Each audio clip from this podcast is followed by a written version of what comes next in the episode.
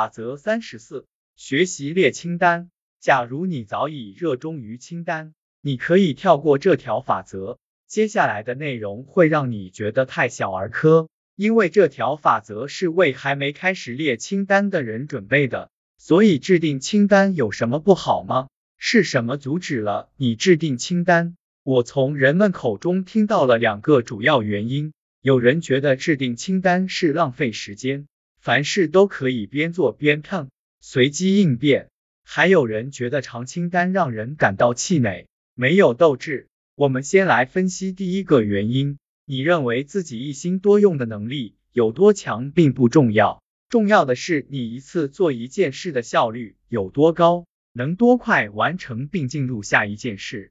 计划与思考的思维框架与执行的思维框架并不相同。实际上，清单上的不同任务可能需要不同的应对方式，所以你应该在一段时间专门处理邮件，或者集中时间洗衣服。当大脑处于系统性思维模式时，你能更快的想出自己要做的所有事情并记录下来，你能记住更多的事，而且在思维框架的作用下，你可以有效的将不同想法归入不同种类。卡神小组举个例子。你应当列出出门时要做的所有事，以免自己回家后才想起来遗漏了什么。当然，有些问题你可能过段时间才会想起，所以你可以随时将新想法加入清单。这样做会大量减少偶然的遗漏，因为你从一开始就会把注意力集中在清单上。列好清单后，你可以切换到行动模式。不要再把精力放在要做的事情上，因为这些事已经被你写在了清单里。因此，你可以带着更清醒的头脑着手解决问题。这意味着你能更快、更好的完成工作。关键在于采取行动前列一份清单。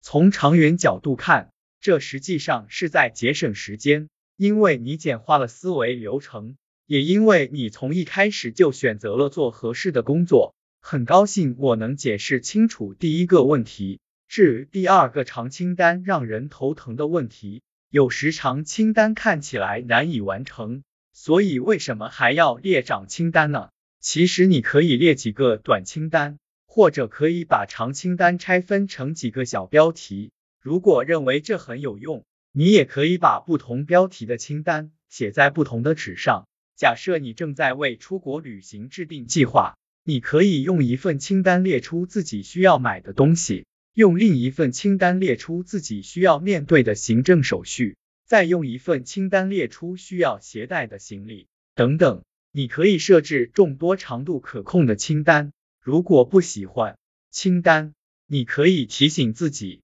列清单总比到了机场才发现自己把护照落在家里强得多。我们都知道有人干过这种事。我的一个亲戚说。